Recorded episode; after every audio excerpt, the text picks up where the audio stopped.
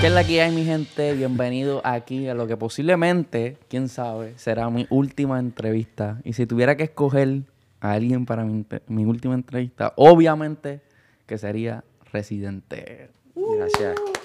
Gracias, Ah, gracias. así es que empiezan todas las entrevistas. Qué Gracias. mierda con el Uh. Gracias. no, pero está bien. Hice, hice un video ahí como que criticando a los podcasts.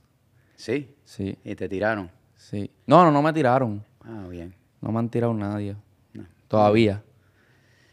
Quizás quizás te tiran en el futuro. Puede ser. Pero eso no es nada. Este, ¿cuál es tu opinión sobre los podcasts? Sobre los podcasts. Eh, mano, no tengo tanta opinión. Eh, pienso que es como un nuevo medio informativo eh, que se distribuye por las redes sociales y por... O sea, llevan tiempo ya. Este, y puede ser visual o, o solamente escuchándose. Eh, siento que hay, siento, pero este, hay de todo, es como puede ser 50-50, como que hay gente preparada y gente no preparada, como en todo, ¿viste? Pero eso siempre ha pasado en la radio. También como que hay gente que está preparada para estar en la radio gente que no está preparada y dice un montón de disparates por los podcasts. Pero está chévere que todo el mundo tiene la oportunidad de, no sé, de, trabajar en algo. Eh, como que el podcast es como una nueva eh, oportunidad laboral para la gente. Y si lo usan bien, pues, pues es productivo y ayuda. Y si lo usan mal, pues es una mierda, desayuda y no sirve. Y eso, pues pasa. Yo, lamentablemente, yo no sé qué pasa con mi algoritmo, que me salen un montón de podcasts bien porquería. Pero yo como que, ¿por qué? Yo no quería ver esto, pero parece que pues... ¿Cuál sería un podcast que fuera de tu, de tu interés? Ah, de mi interés. ¿Cómo? yo pensaba que me iba a decir los porquerías y yo no, No. voy a decirlo. no, pero un podcast que tú te, que te, te- una, algo que te interese, que escucharías de alguien hablar de un tema. o algo. Un podcast de mi interés. Mano, yo no escucho podcast. Eh, mi pareja escucha podcast. eh, escucha Freakonomics, creo que hay uno que se llama. ¿Verdad? No sé. ¿Lo conoces? Bueno, Freakonomics, algo así. Pero suena como un nombre de un podcast. Sí, pero hablan un montón de temas y son temas interesantes porque de momento los pone, a veces estamos en el gym y los pone así bien alto y yo, cabrón, lo menos que quiero escuchar es un cabrón hablando mientras estoy corriendo, pero pues, y los oye mucho por, por el audífono, pero si los pone así, que se escuchen, pues los escucho. ¿Y qué música tú escoges para ir corriendo en, en Mano, yo escucho música bien deprimente, como, pero para mí, a mí me gusta mucho, como más emo, como más, escucho mucho Radiohead, este, escucho Bon Iver, que le dicen Bon Iver también, música así low-fi, como de lenta, tranquila, escucho musa- mu- mu- música instrumental, este, escucho música clásica, Philip Glass. Sí, en Es una como que la canción gente va a decir como que bueno. En una canción tú escuchaste, tú mencionaste a, a Van Halen, ¿verdad? Sí, Como que- eso es por la, por la, es- eso viene de, de- de mi padrastro que escuchaba como de todo, escuchaba, o sea, escuchaba más, escuchaba salsa y escuchaba rock. Eh, y era un rockolo, como dirían en Puerto Rico. Y pues tenía Van Halen así, pues, lo conozco por él, no porque yo lo escuchaba así. como Ok, que, ok. "Ah, Van Halen". Y, y también en un post pusiste como que en tu post de las tiraderas, eh, Sepultura. Ah, ese es por Gabriel más que yo. que- Gabriel, mi hermano escuchaba metal y también qué estilo de música es el, el que tú, tú escuchabas también. Cradle of Filth, por ejemplo, ¿qué es eso? Heavy. No. Mu- Sepultura es bien heavy. Sí, pero Sepultura es heavy metal, quizás es que después me escuchan sí, algún sí. heavy metal y dicen, no, that's not-" y me, me hacen una tiradera por eso, pero este no sé cuál es el estilo. pero Ajá. es No, no sabes el género, pero es rock. Pero Eh, de Esa- Eso lo escuchaba Gabriel mientras veía lucha libre. Ok, ya, ya. No, a mí, me- a mí siempre me ha interesado como que, que, que escuchas, como que porque la música que una persona escucha puede decir mucho de, de esa persona. Escucho, escucho de todo, tengo mis periodos, pero cuando entreno, como me dijiste, cuando estoy corriendo, me gusta, ahora últimamente me gusta escuchar música lenta y que me que, que me hace estar tranquilo, porque tengo una vida demasiado estrésica y correr a mí me distrae y me hace sentir tranquilo y es como si fuera un masaje y, y escucho música lenta. Últimamente tengo la mala idea, que es buena, pero también es mala, si lo ves, de un punto es buena, que es que corro hablando, ah, pero de trabajo. Entonces tengo una llamada y en lugar de estar caminando en la casa hablando, voy, me voy a la máquina de correr y me pongo a, a correr mientras hablo cosas de trabajo con diferentes personas. Y pues mantengo, mi, mantengo el estamina que necesito para un concierto, estar rapeando mientras brinco y todo eso. Pero pues lo malo es que estoy usando ese espacio que era para relajarme, pues trabajo. para trabajar y para meterme presión en la cabeza, que es lo menos que necesito, en verdad, en mi vida necesito más tranquilidad. más- ¿Qué, qué tú haces para, este, como que mm, ponerte en el groove creativo? Como que algo que tú haces que te pone a, Este, te, desen- te desenvuelve creativamente y te, te pone en esa zona de poder Mano, maquinear ideas buenas. es, es difícil entrar en, en- a veces en ese groove. Ahora mismo me siento que estoy. Estoy ahora en la entrevista, pero siento que estoy en un momento que si me siento a escribir saco algo bien. Pero, pero es depende por alguna situación que te pase, personal o de vida, eso te pone en el groove creativo así. Este, yo tomo a veces para tratar de concentrarme, ¿viste? Como que yo me desconcentro bien fácil, y, pero, me, con- pero cuando me concentro me quedo ahí concentrado y puedo estar un día concentrado, de verdad. Se me olvida comer. Entonces tengo que eh, tener un balance. Sí. Y pues, por ejemplo, si bebo para entrar en el groove creativo, trato de estar consciente de que tengo que comer y que tengo que hacer otras cosas, este, como ir al baño.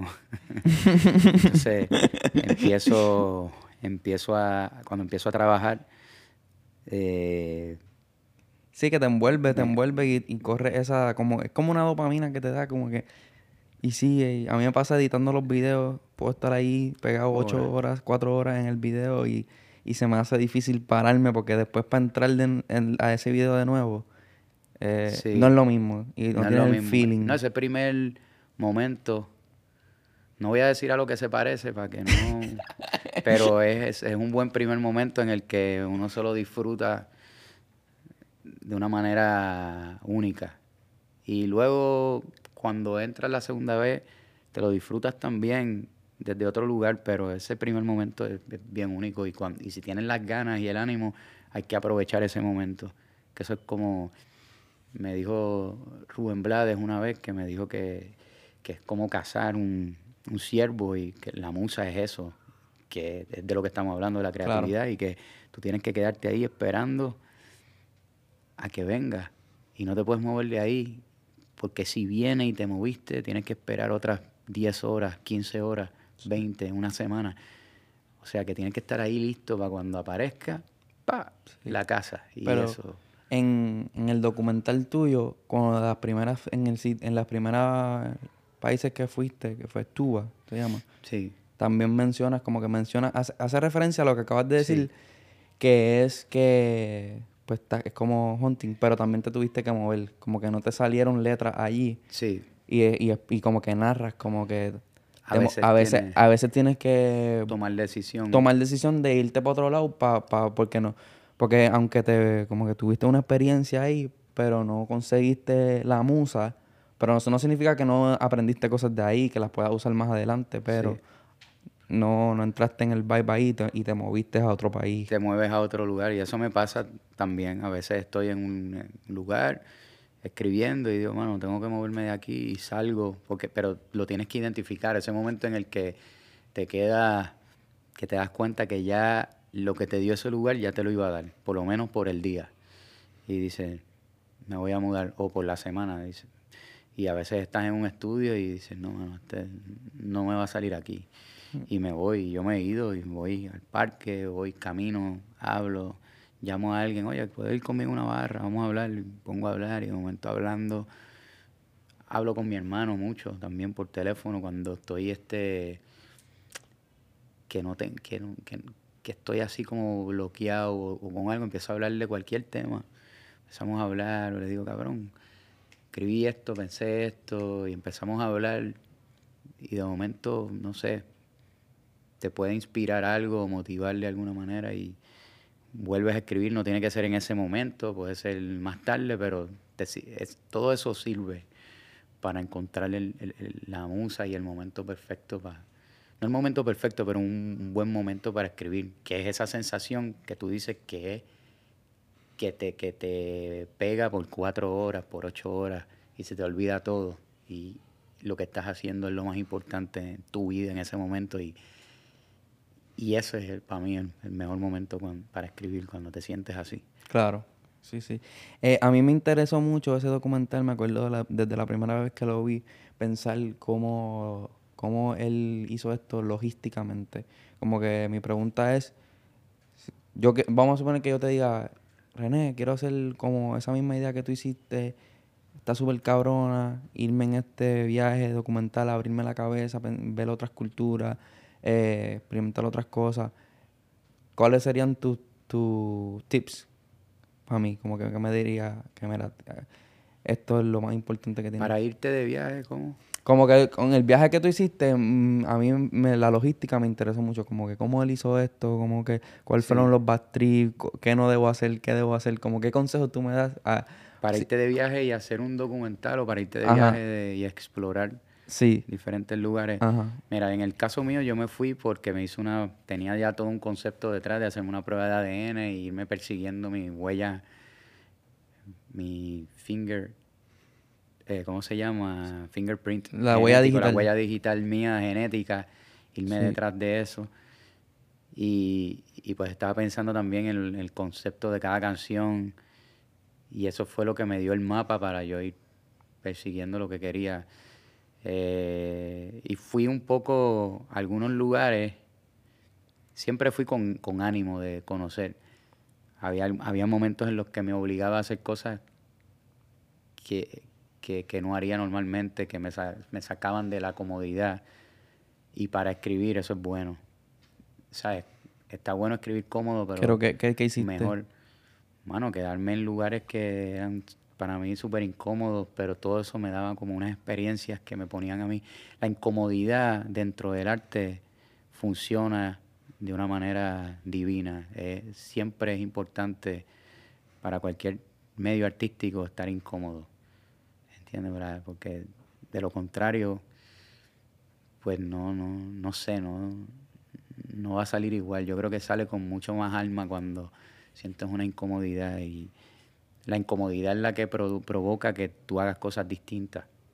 Cuando tú estás cómodo, tú haces lo mismo todo el tiempo, te sientes cómodo haciéndolo.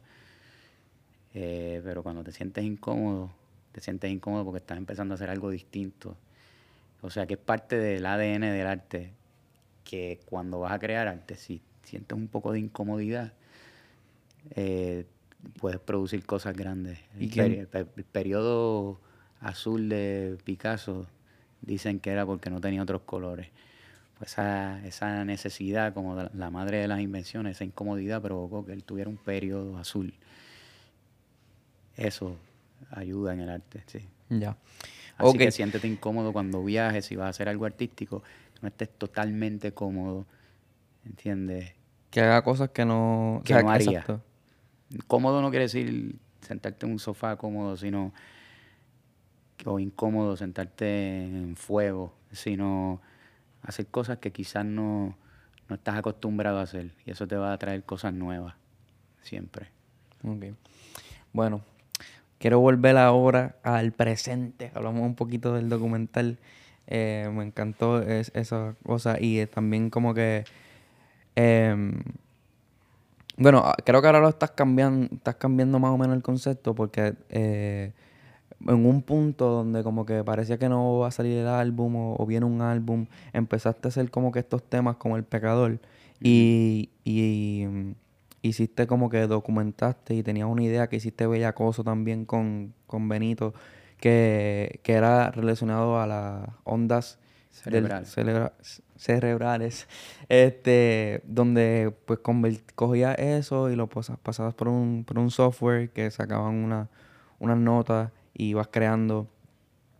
Pero um, ese proyecto sigue en pie. ¿Qué, pasó? Yo lo empecé, empecé mi álbum que, que, voy a sacar este año.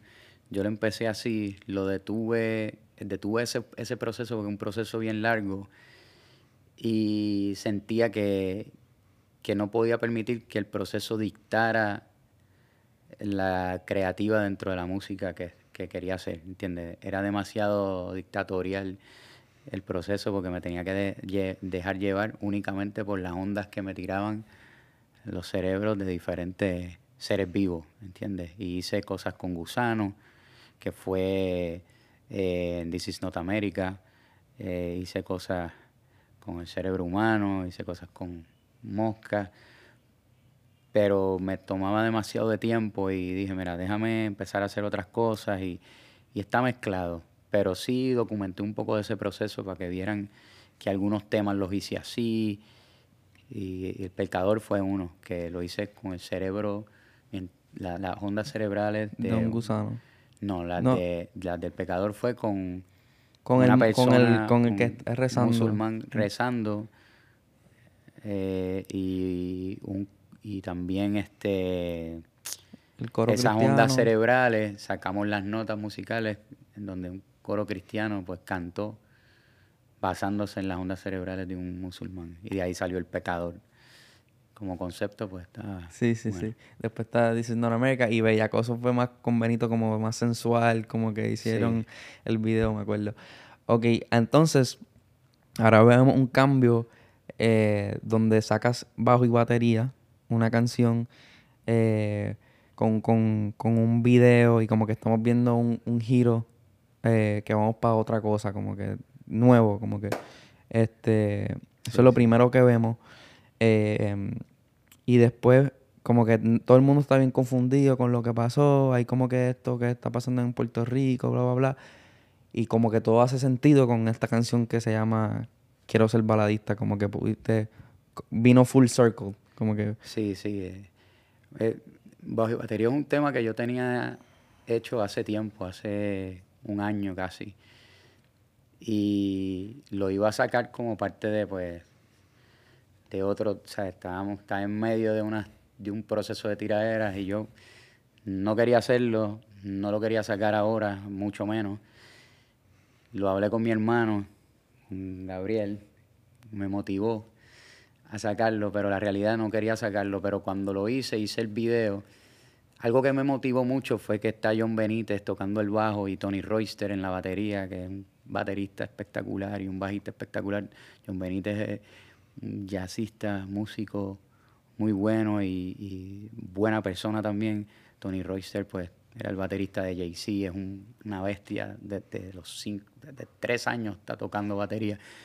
Y, el tema, la realidad es que es de ellos. O sea, lo más que me gusta el tema son ellos. Eh, y dije, bueno, es una buena propuesta y pues sí, es una tiradera, pero dentro de este contexto como que nunca había escuchado una tiradera eh, que tenga una batería y un bajo únicamente y, que suene como suena.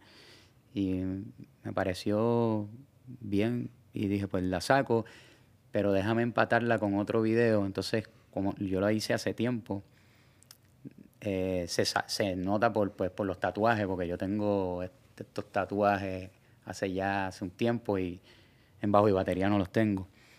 Este, entonces luego lo empaté por medio del, del, elevador en baladista y dije, mano, es una buena manera de introducir este tema, ahí lo empato y si lo hago de esta manera, pues lo saco, porque si no, no lo iba a sacar. Si lo sacaba solo, no lo sacaba.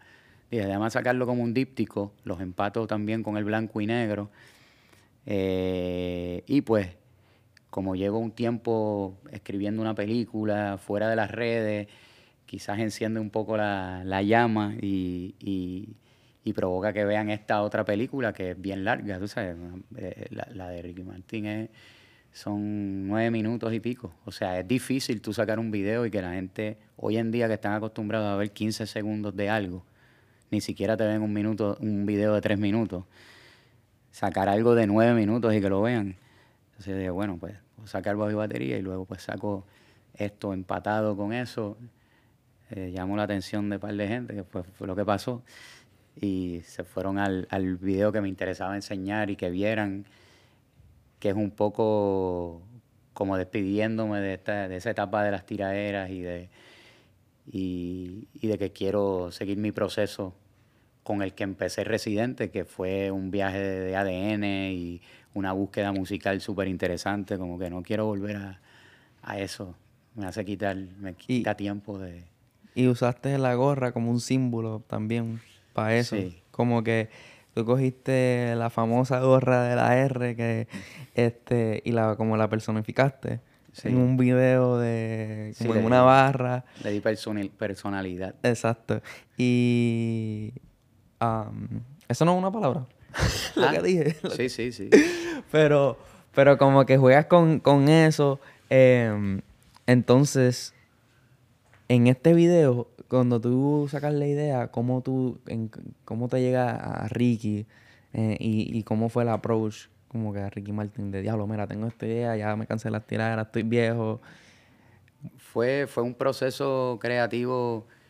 Originalmente, yo, yo tenía una idea originalmente que era que varios baladistas me daban una pela. Y era todo el video, eh, como ocho baladistas, ¿verdad? Dando una pela durante todo el video. Y me parecía gracioso que saliera Sans, Ricky, Fonsi, varios dándome una pela. Después fuimos cambiando la idea, yo me senté con mi hermano, le dije esta idea que tenía, empezamos a desarrollarla. A él se le ocurrió meter a Afo en el video y matarlo. Y yo dije, mmm, me gusta esa. Me gusta matar a Afo por algo. este, me pareció interesante. Este, originalmente era Ricky con otro artista bien grande que me iba a matar también, pero pensé, después pensamos y no, mano, con Ricky está bien. Iba a salir Benicio del Toro también en video con Ricky, pero al final se, canceló. Este, y nada, como que empezamos a desarrollar la idea, como ya cuando teníamos una idea de quiénes eran los personajes, empezamos a escribir. Trabajé con Alejandro la dirección, con Alejandro Pedrosa. Empecé a escribir tiros de cámara, los compartimos. Este, porque eso es como parte de mi, mi, cuando yo escribo a veces las ideas las escribo a veces escribo toda una historia pero muchas veces empiezo a escribir por tiro de cámara como lo, me lo voy imaginando. Si me imagino que empieza con unos pies caminando, close-up de unos pies caminando, pullback, empiezo a, a es bien técnico. Uh -huh. Pero te cuento una historia ya de entrada con todos los tiros. Sí. Eso fue lo que hice con Baladista. Empezó a trabajar así y a pensar poco a poco en cómo lo uníamos con, con bajo y batería para que se sintiera que era parte de un, como un díptico, como parte de un proyecto en sí mismo, ambos juntos. Era como una dupla. Claro, ¿y eh, quién te mató al principio? Pues, mano, eso es una buena pregunta. este... ¡Hice una buena! no, no, no, al principio, o sea, nosotros pensamos que podía ser Ricky eh, y que se levantó luego del cantazo también pensamos que originalmente eran dos, entonces yo tenía, yo hablé, tuve en comunicación con Benicio el Toro, que era uno de los killers, junto con Ricky Martin, y el otro asesino era el de, de Professional, este, Reno. No, tú no sé si viste de Professional. No. Bueno, la gente que la vio, que sabe, la, el, la primera película de Natalie Portman, cuando ella es chamaquita, el que hace de asesino él, con él estuvimos en comunicación también para que él estuviera con un sniper desde lejos y fuera el que me disparaba. Al final terminó siendo Ricky y todo. Me pareció espectacular. Y pues sí, eran como dos tipos, pero uno de ellos es Ricky. Hay mucho como simbolismo. Como que hay mucho tight shot, los close-ups. Y como que detalles de, de que nos, que nos crean estas preguntas en nuestra, en nuestra cabeza. Por ejemplo, los números en el elevador, el número que sale arriba del, del elevador, la llave claramente sale como que la ponen. Este, so que esto tiene como que una secuela. Eso está conectado con cosas que tiene el disco que voy a sacar y con la cuestión del tiempo, que yo estoy, yo en el disco juego mucho con el tiempo, creo, ¿viste? No mucho, pero tengo varios temas que, que tocan la temática del tiempo. Y pues el 8 así como representando la infinidad, también es un poco con la idea de, de que sí, me puedes quitar la gorra, pero pues la infinidad de residentes va a seguir ahí, como que es como un juego con eso. Este, aunque me disparen, entonces, y aunque me tiren, entonces, nada, juego con esa, con esa, ese símbolo en el elevador, en la llave, con el 8. Este, hay un tema en el disco que, que menciono ese número varias veces. Eh, Ricky me dispara ocho veces. Eh, Como pam, pam, pam. Ahí. el- eh, me dispara siete cuando estoy, pero con el tiro que me da en el pecho es el número Lockdown. 8. Sí. Entonces ahí hay ocho tiros. Y juego con eso un poco y, y nada, tiene como que el, tiene, tiene la, la cuestión de blanco y negro que lo hace más, yo creo que más grotesco. Eh, Y el público es una sorpresa increíble. O sea, el zoom, pam, después saca la máscara. eh, sí, el plot twist es un video que tiene mucho plot twist, que mucha, mucha sorpresa, como que primero empiezan disparándote, acribillándote, o sea que el héroe o antihéroe lo matan empezando. Ah, espérate, ¿qué pasó aquí? De momento no, revive, está vivo, porque me ponen la gorra. Y me van arrastrando y yo dije, "No, tremendo. Y mientras me ponen la gorra, pues se me van yendo las balas porque tengo la gorra puesta que me da ese poder.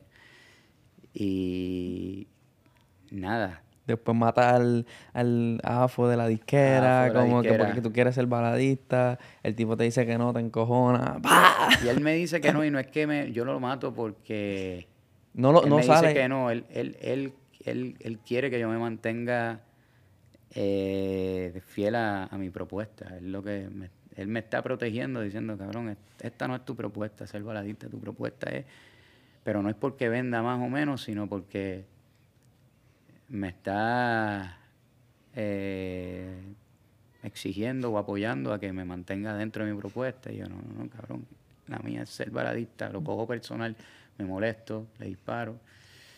Eh, y ahí entra Ricky. Pero no sale la toma. Decidieron no poner la toma. Como que lo dejaron a, a la cabeza del público. Bueno, él se ve tirado en el piso. Exacto. Sí, sí, no, iba a poner... No, yo creo que era más bonito. Yo puse unas facturas que son argentinas, que son, son como comida, como dulces argentinos, y a eso le cae la sangre con el mate. Entonces yo dije, pues es más bonito así, Sí, más elegante claro. que verlo a él. Este. Y, y entonces ahí Ricky me dispara eh, en defensa de AFO y en defensa de, de los baladistas y en defensa de la gente que puede cantar.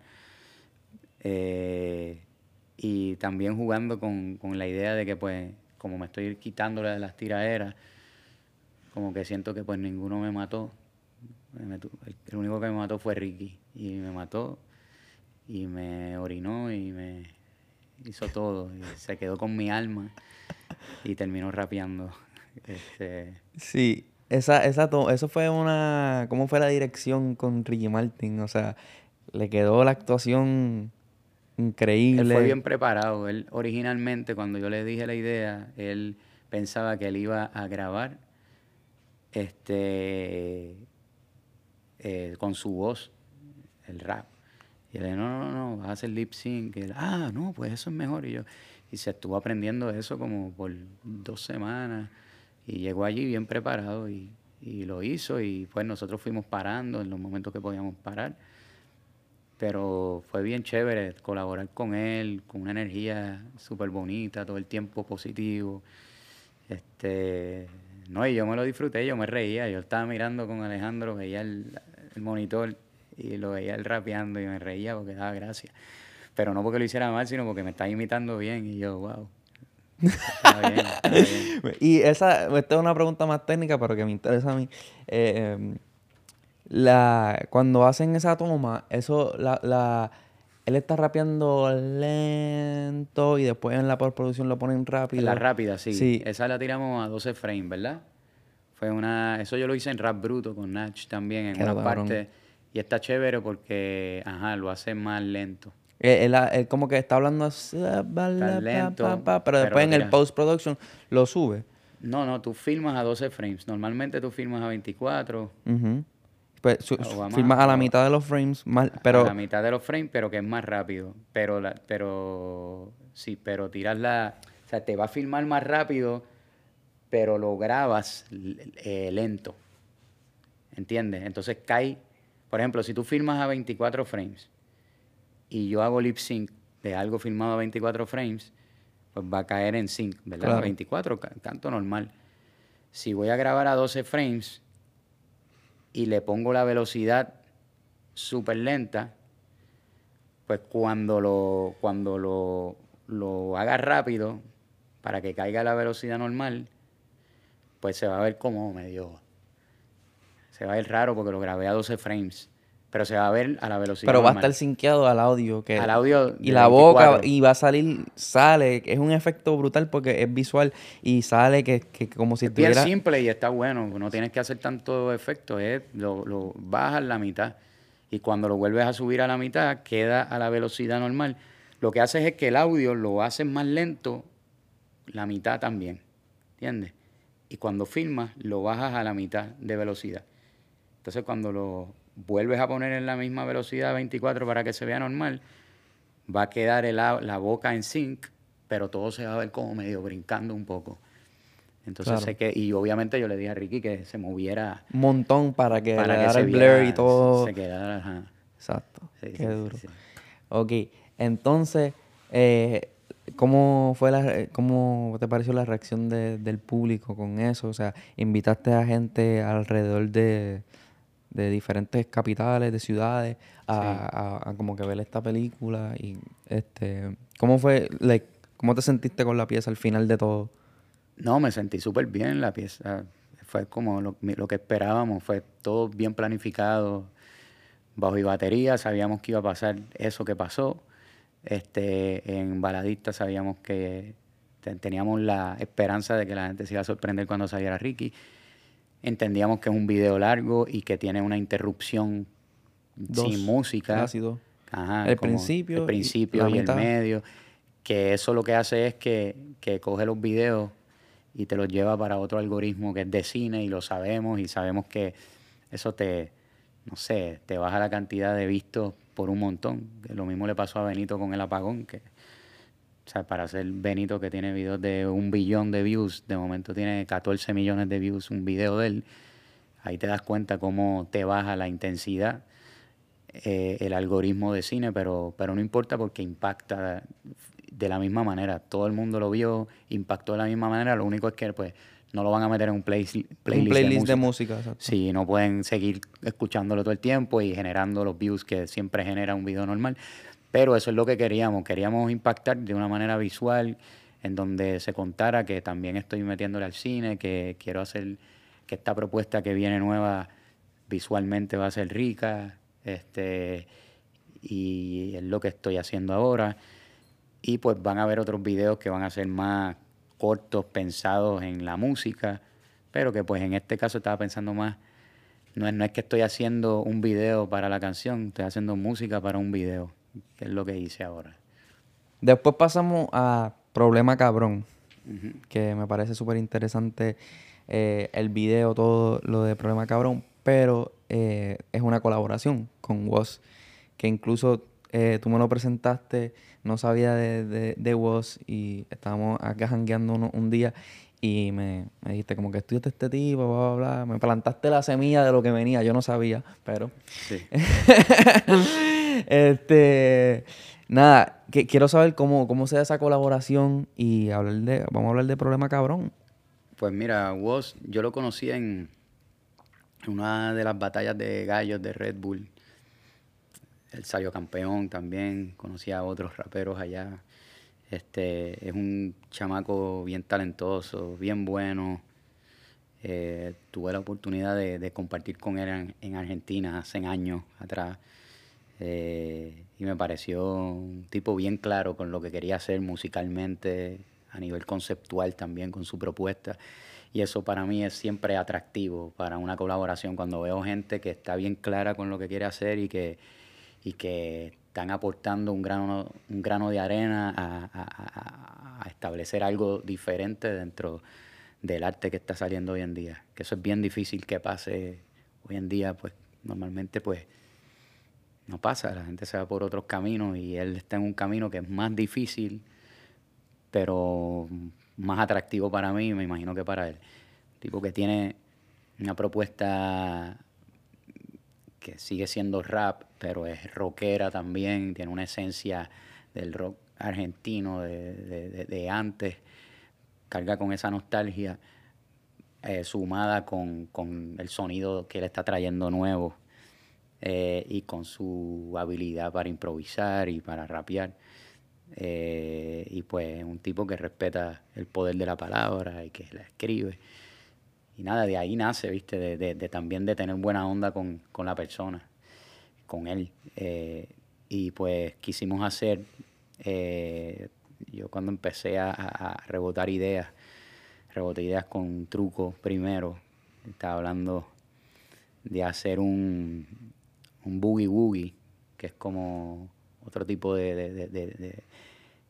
de, de sonido y de, estilo musical pero de ahí se deriva un poco el blues también y el rock and roll y como que pues tiene esa onda medio blues, medio boogie woogie, aunque no tiene mucho de boogie woogie porque el, estilo de, tocar el piano es distinto, pero en la parte que, estamos rapeando, este, ¿cómo es que dice?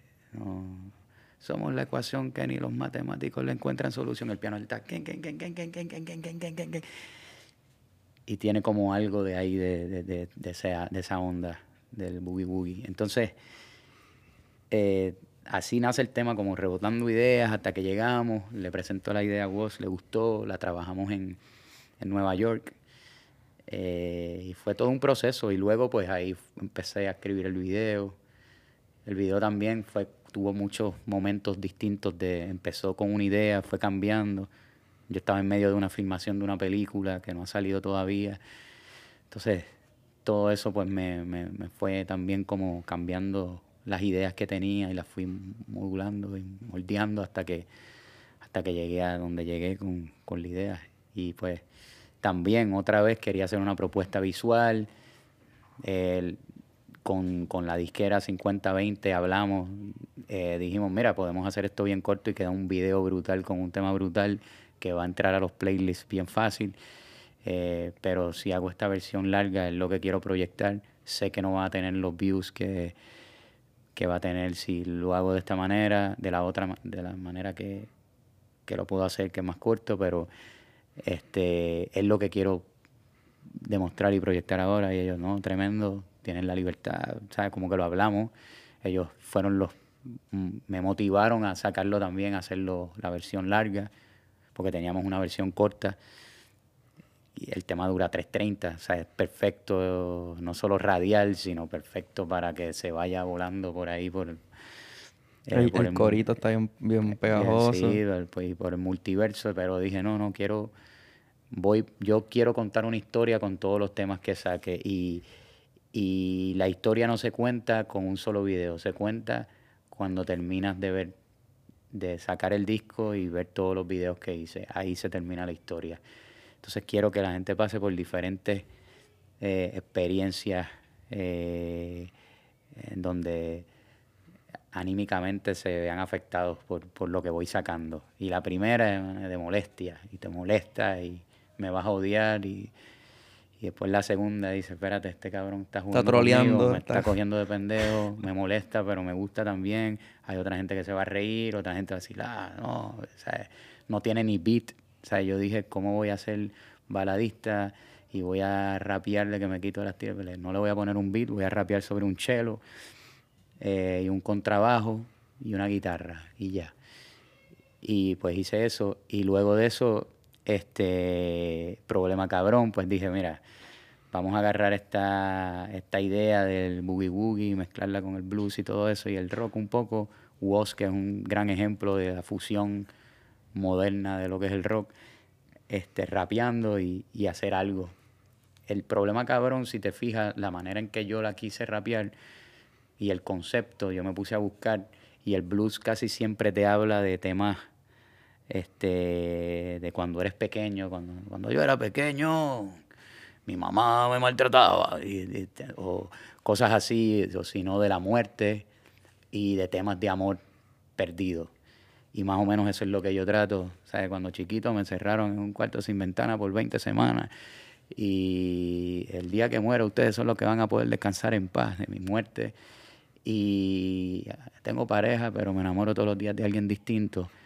Eh, son esos amores perdidos. Entonces agarré los- las temáticas del blues y las mezclé en una estructura más de blues.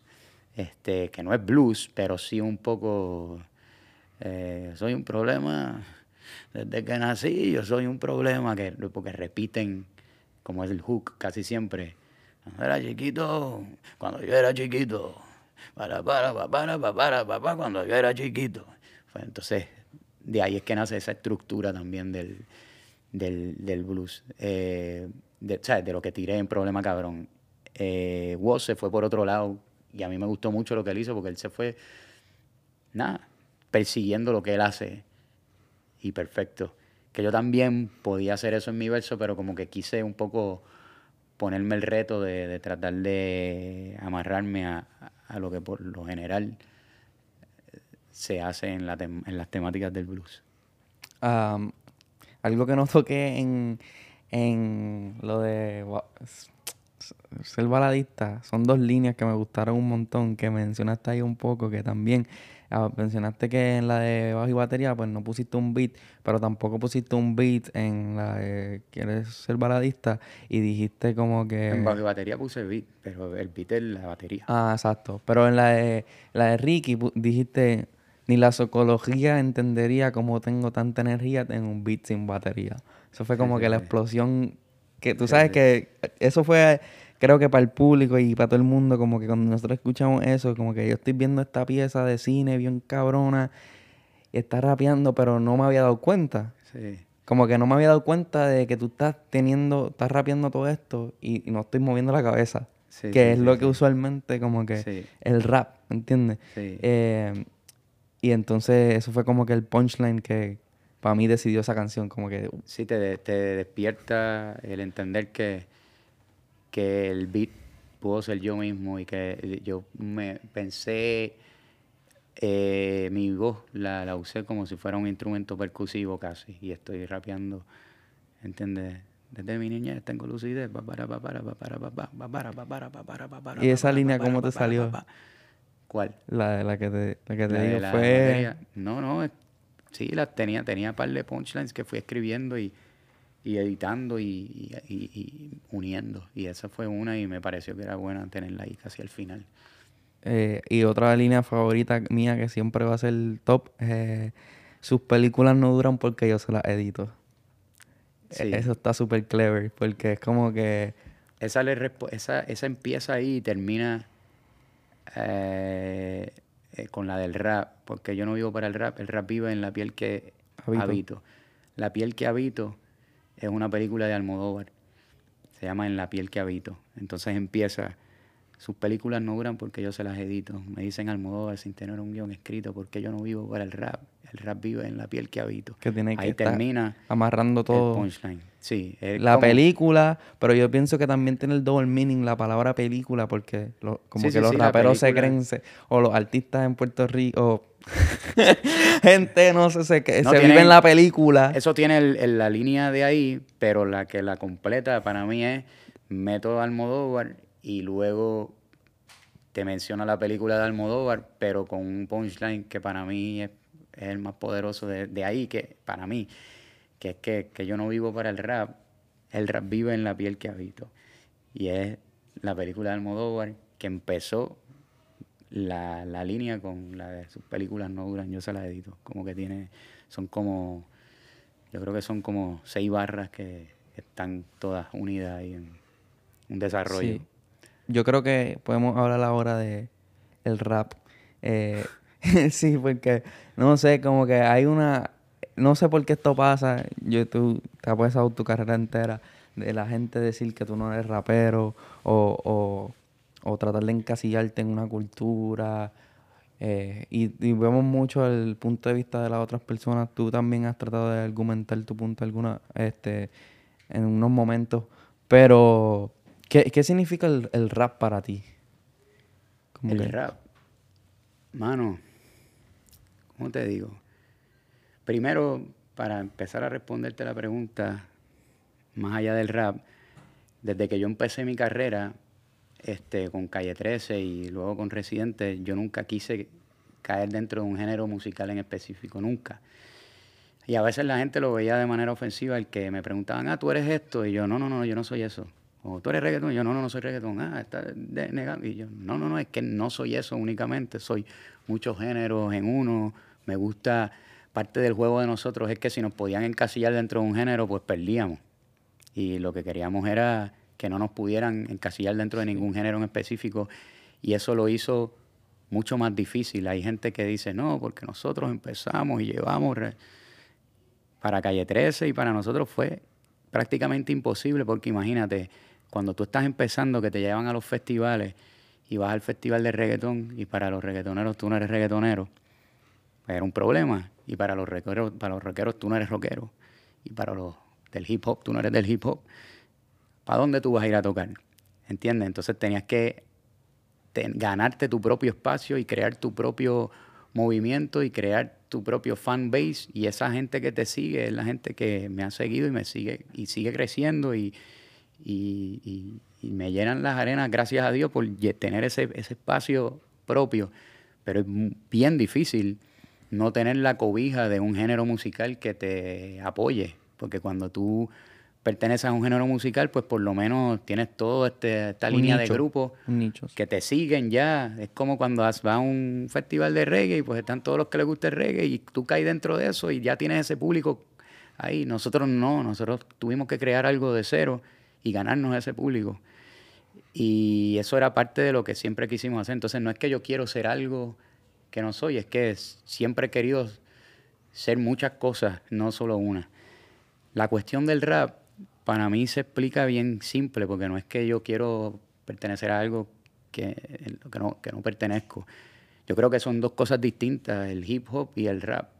Este, que a veces hay gente que no entiende la diferencia y yo para mí sí hay una diferencia y, la cultura del hip hop yo la super respeto, tengo amigos que respeto, 79 de Puerto Rico se pasa dándome lectures de, rap, de hip hop este, un tipo que sabe mucho de la, cultura. Tengo amigos dentro del género del hip hop en Estados Unidos que me hablan de hip hop todo el tiempo y, yo lo entiendo y lo respeto. Este, pero para mí yo lo veo así. Yo, yo el, hip hop tiene cuatro elementos fundamentales que yo te lo he dicho antes, que es el DJ, el, el, el breakdance, el graffiti y el, MC. Hay gente que dice que tiene siete, hay gente que dice que tiene cinco. Yo pienso que yo le, yo le atribuyo el conocimiento como uno de los elementos del hip hop, porque me parece que es algo que con lo que cargó el hip hop desde su comienzo, el conocimiento, que es algo importante y particular del propio género. Este, pero de los cuatro elementos, para seguir con las reglas de la cultura, uno de esos elementos yo lo utilizo que es el MC, que es la herramienta del rap. El rap para mí es una herramienta más allá de un género musical, es una herramienta y, yo he utilizado el rap para todo desde que empecé. El rap a mí hizo, no sé, gracias al rap conocí a la mamá de mi hijo, que no estamos casados ahora, pero la conocí a ella y tuve a mi hijo. Gracias al rap he traído comida a mi casa.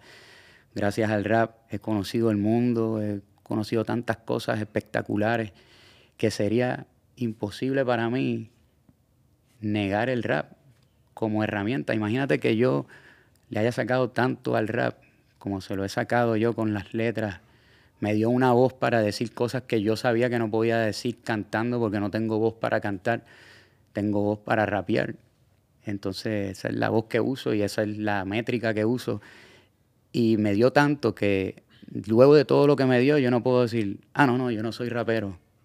No, no, es imposible. Yo me encantaría no estar en la discusión y yo ser, yo, si tú me das a escoger a mí, yo prefiero ser artista que rapero. A mí me hace sentir bien ser artista porque el, ser artista eh, acapara todo, ¿entiendes? No, no, no, hay, no, hay, no hay reglas dentro de ser artista, no hay reglas a seguir. Este, pero lamentablemente para mí, para los que no quieran que yo sea rapero, eh, utilizo la herramienta del rap desde siempre. Esa herramienta me dio de comer y le dio de comer a mi familia. Y lo menos que puedo hacer como artista y como persona íntegra es aceptar lo que he usado, que ha sido el rap, para llegar a donde estoy. Entonces, pues sí, lamentablemente sí, soy rapero. Este, aunque no quieran algunos y aunque a mí tampoco sea que yo me muero por... Acuérdense que yo no quiero ser parte de, ningún género en específico, ¿entiendes? Pero sí hay una diferencia entre el rap y el hip hop. Y eso lo sabe cualquiera que entiende. ¿Cuál es la diferencia? Mano, que el rap, lo que te dije, además de un género musical, ser parte de un género musical es, una, es uno de los elementos del hip hop y es una herramienta. ¿Entiendes? Entonces, un chamaquito que rapee por encima de una cumbia está rapeando y por ende es un rapero que rapea por encima de una cumbia. Eso no lo hace menos rapero que un rapero que rapee por encima de un, beat de, un sample de hip hop o un beat de hip hop. ¿Entiendes? Ahora, la cultura de hip hop, que tiene toda una cultura, eso se respeta. Los raperos grandes de Latinoamérica, del hip hop, los super respeto. Soy fan de muchos de ellos. Soy amigo de casi todos, ¿entiendes? Hablo con casi todos todo el tiempo. O sea, es algo que, o sea, no es como que de momento, ah, yo quiero ser rapero. No, no, cabrón, que es la herramienta que he usado y no puedo, luego de que me dio tanto, no puedo decir, no, no, no la uso. ¿Entiendes? Este, sí puedo decir, no pertenezco a un género, al género del hip hop. Pero es raro porque, por ejemplo, eh, yo estuve en, en Nueva York y cuando yo le puse el aguante a Bosta Rhymes, que empezó en esto del hip hop antes que muchos de ellos, ni cuando ellos habían nacido.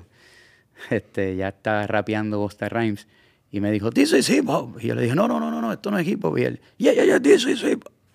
Entonces, si él me está diciendo que es hip hop, ¿qué le voy a decir yo a él? le voy a decir? No, no, cabrón, eso no. No, pues yo lo dejo y él lo ve desde otro lugar. Pero yo creo que lo ve desde otro lugar porque la mentalidad que tienen allá ahora es, pues, expandir el propio género. Y él dice, no, mano, mientras más entre al hip hop, más, más vive, más se mantiene con vida, más crece, ¿entiendes?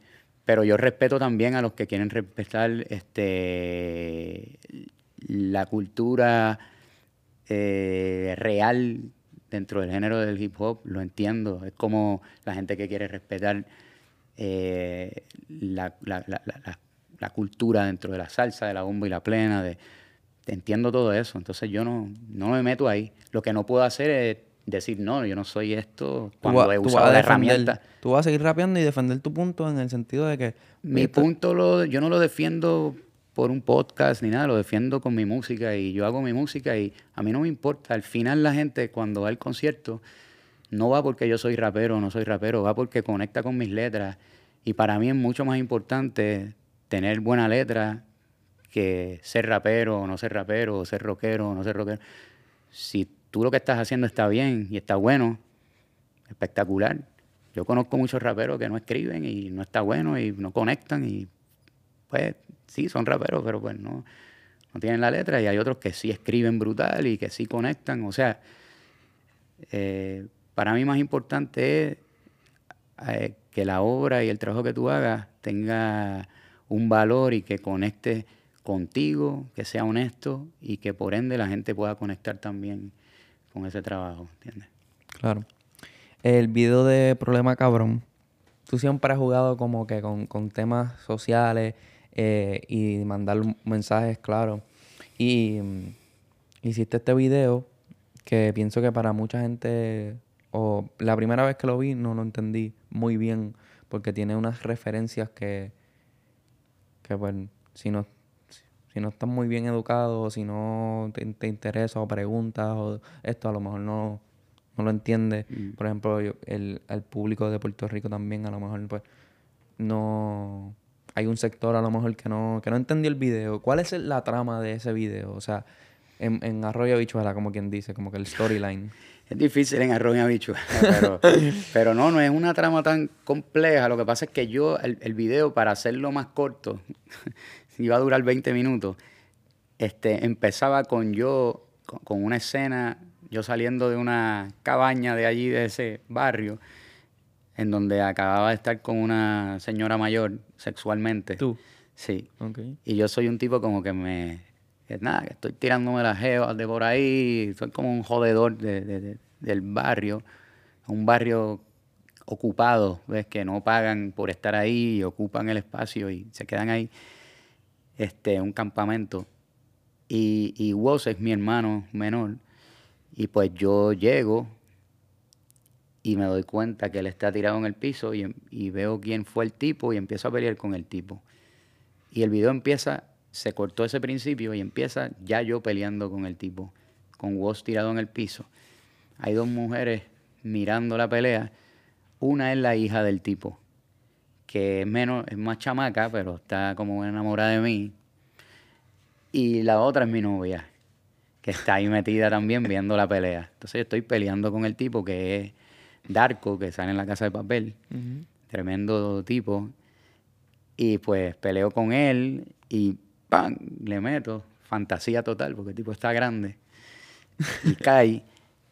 Eh, nada, me porto mal ya con el barrio. Todo el mundo se mete dentro de la cabaña, de su trailer, de su caravana.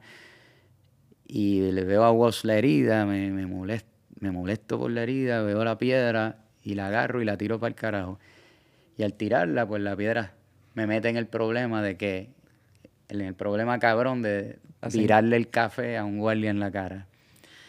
Y pues el, el guardia que no tiene nada que hacer, con un poquito ya este, hace todo lo que hizo y se va detrás de nosotros, llamó a todos los guardias, una persecución, hasta que al final logramos escaparnos casi, pero aparece de nuevo el guardia. Y ahí el guardia se saca un parcho del bolsillo, se lo pega en el hombro, que dice Ox. Este, ahí está simbolizando pues un partido de ultraderecha en España, que es el Vox. Eh, cuando se lo pega se quita la mano y se pega el parcho, ahí los uniformes se cambian a la época de dictadura en España.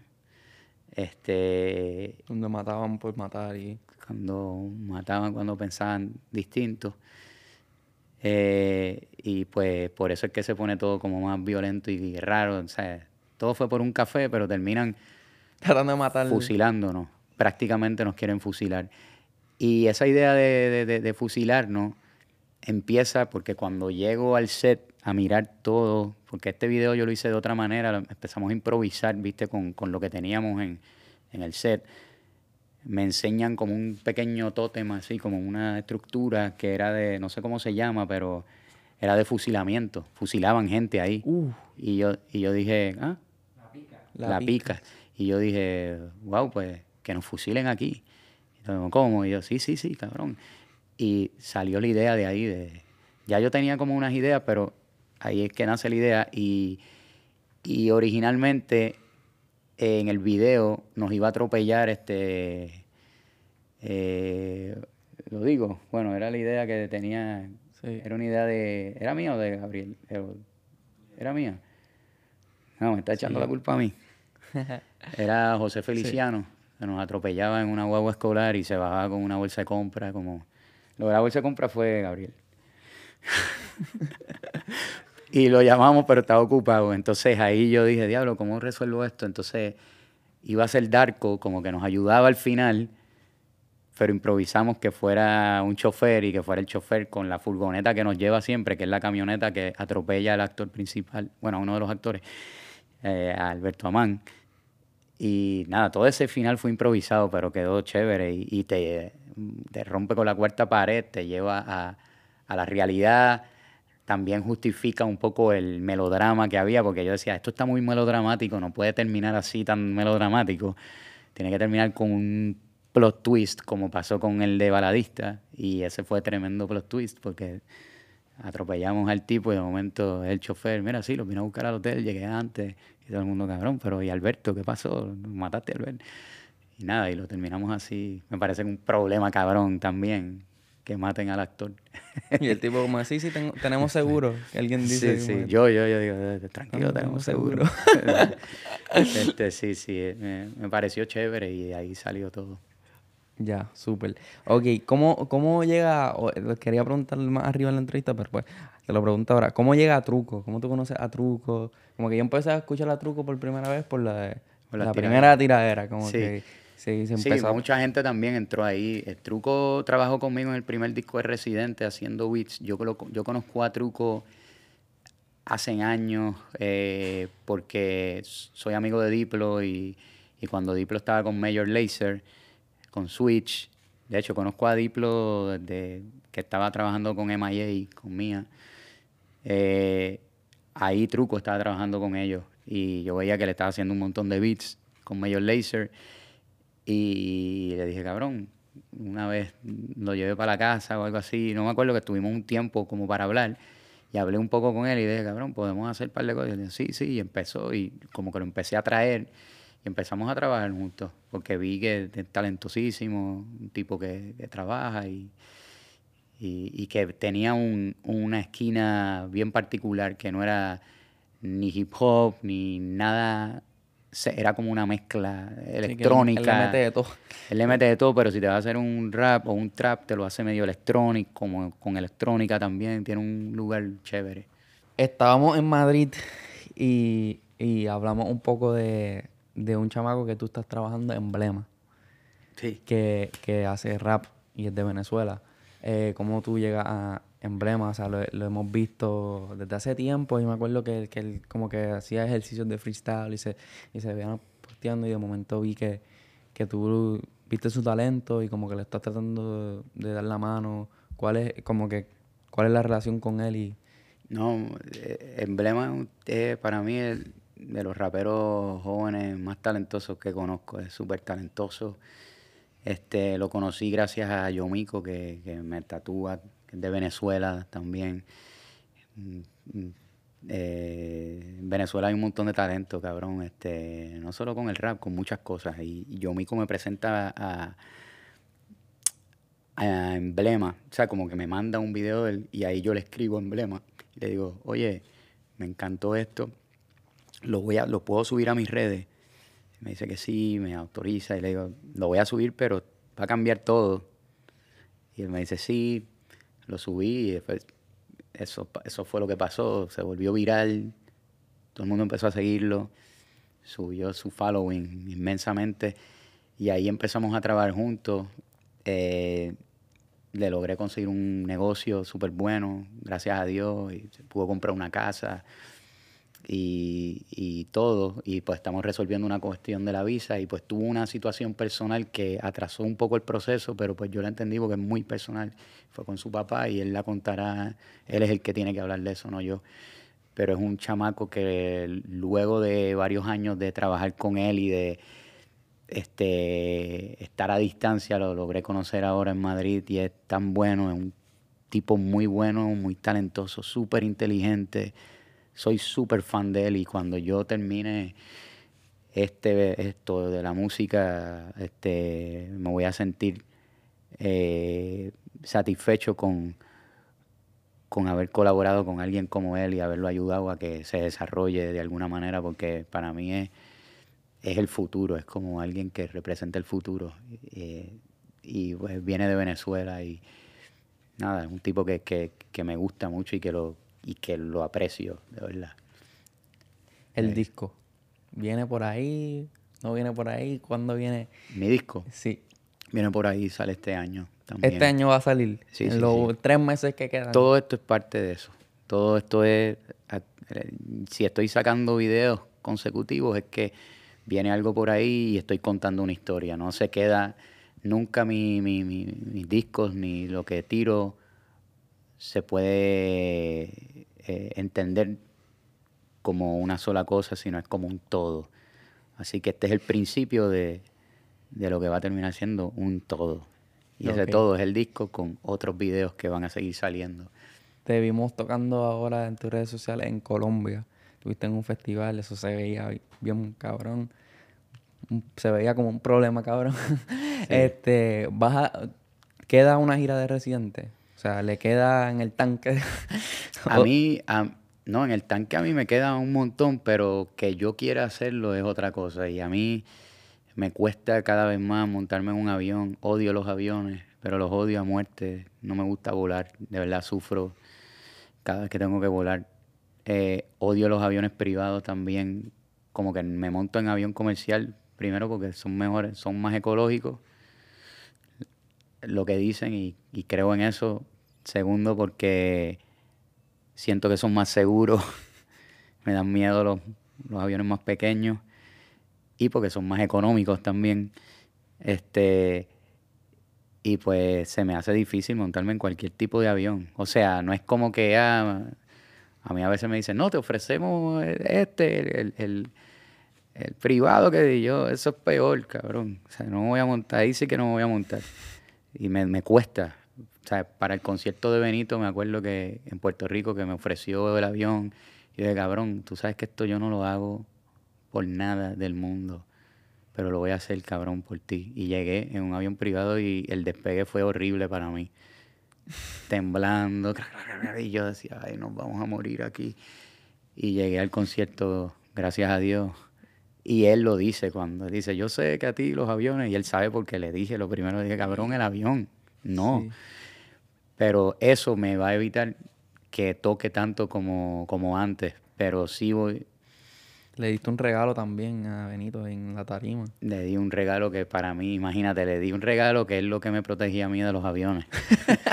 Entonces ahora estoy sin eso. Es una bolsita que me protegía de todo. Entonces, nada, eh,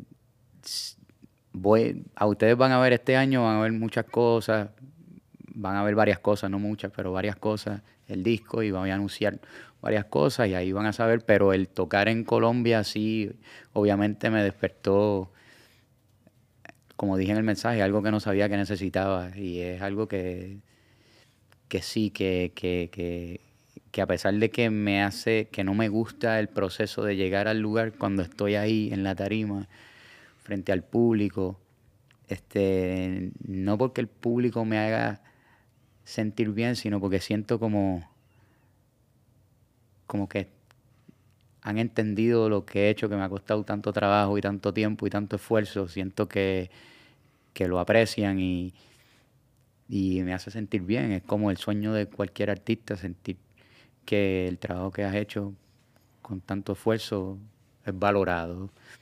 Y eso con, con ellos me, me devolvieron ese sentimiento y, y sí, puede ser que provoque el que salga más a hacer tocar. una gira. hacer Sí, sí, sí. con el disco nuevo. Pum. Bueno, esto ha sido una gran entrevista. Yo tengo unas últimas palabras para ti. Aquí están. ¿Eh? ok, voy para encima. El corazón a millón. Ok. Eh, no soñé con simplemente conocerte o tirarme una foto contigo. Por eso no te esperé fuera de los conciertos que fui a verte. Tampoco te exploté el DM. Yo quería, yo quería poder conversar contigo sobre tu proceso creativo, la logística de tus viajes, tu manera de describir lo que sientes y lo que ves con tus palabras. Soñé con janguear, contigo y bebernos un par de cervezas, divertir, de- debatir nuestros diferentes ideales y decir un par de chistes. Eh, sentía que de alguna forma nosotros, no- nuestros caminos se cruzarían. No lo quería forzar, solo esperaba el momento para ejecutar. Una noche, mientras pensaba en ideas para un video nuevo, pensé que tenía una... eh, pensé que era lo que tenían los videos virales en común. encontré que las bromas, las reacciones de la gente y una y alguna pieza secreta es la receta perfecta para que tu video sea viral. Mi pieza secreta fuiste tú porque le causaría la reacción perfecta para mi familia que entendían lo que significabas para mí. Tenía fe en el video y sabía que me iba a traer hasta aquí, pero me trajo mucho más que eso. Eh, pude conocerte en una barrita y darnos pele tragos, eh, después a otra barrita, darnos más tragos, cargarte en el juego de billar, ganar el juego de billar y terminar a las 6 de la mañana este, buscando unos tacos. Luego compartimos otra vez en Madrid. Pude ser el. Eh, pude ver el empeño que le pone a todos tus videos musicales y las largas horas este, de estrés. Por la noche salimos y discutimos qué era mejor, el placer del sexo o el placer de comer. Pude escuchar al lado del camino a las 3 y 13 y virarle el, el trago a Gabriel encima y que al otro día no se acordara que se lo vira encima. También buscamos una barra. También seguimos caminando a buscar una barra que nunca encontramos de tus años cuando eras joven. Eh, pero por esa experiencia puedo decir que cumplí mi sueño. Así que gracias por la oportunidad. Gracias, que tú quieres que llore aquí. no, gracias, brother. Gracias. Tremenda entrevista, cabrón. Gracias. No, de verdad que Muy bien. Muy bien. Está llorando, Verónica. Está llorando ahí, cabrón.